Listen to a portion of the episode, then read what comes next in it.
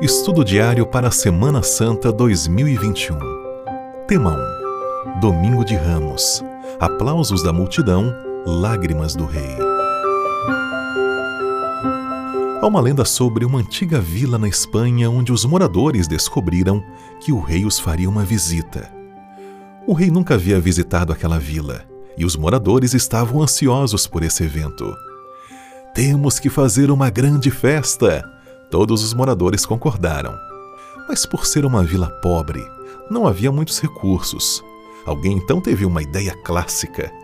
Como muitos moradores da vila faziam seus próprios vinhos, a ideia era que todos na vila levassem um copo grande de seu melhor vinho para a praça da cidade. Eles disseram: Vamos derramar em um grande tanque e oferecer ao rei para seu prazer. Quando o rei beber, será o melhor vinho que ele já provou.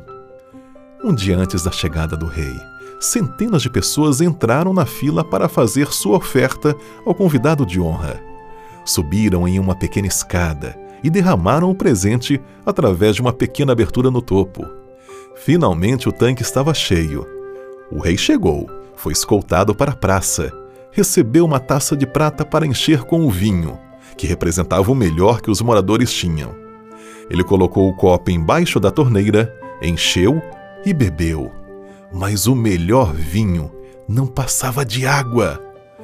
Todos os moradores haviam pensado: vou guardar o meu melhor vinho e substituir por água. Com tantas taças de vinho no barril, o rei nunca vai perceber a diferença. O problema é que todos pensaram a mesma coisa. Domingo de Ramos é o dia em que o Rei dos Reis foi grandemente homenageado, porque as pessoas deram o melhor de si em louvor e adoração. Naquele dia houve um desfile, uma entrada triunfal quando Jesus se aproximou de Jerusalém. As pessoas saíram às ruas e aplaudiram sua chegada. Acenaram galhos de palmeiras, espalharam roupas na entrada e gritaram: Bendito é o Rei que vem em nome do Senhor! Paz no céu e glória nas alturas. Mas em meio a gritos alegres de louvor e adoração, Jesus olhou para Jerusalém e chorou. Hoje nós vamos aprender várias lições deste dia de aplausos e lágrimas.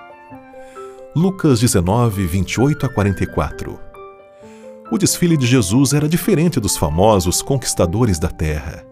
Abrindo o cortejo estavam os cegos, a quem restituir a vista. Os mudos, cuja língua soltara, entoavam os mais altos hosanas. Saltavam de alegria os coxos por ele curados, sendo os mais ativos em quebrar os ramos de palmeira e agitá-los diante do Salvador. As viúvas e os órfãos exaltavam o nome de Jesus pelos atos de misericórdia que lhes dispensara.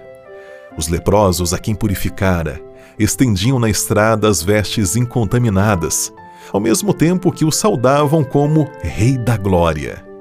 Lázaro, cujo corpo provara a corrupção do sepulcro, mas que então se regozijava na força da varonilidade gloriosa, conduzia o animal que Jesus montava. Lições pessoais. Mesmo que você se sinta insignificante, o Mestre pode usá-lo. Não permita que ninguém o desencoraje de louvar ao Senhor. Você permitiu que alguém silenciasse seu louvor?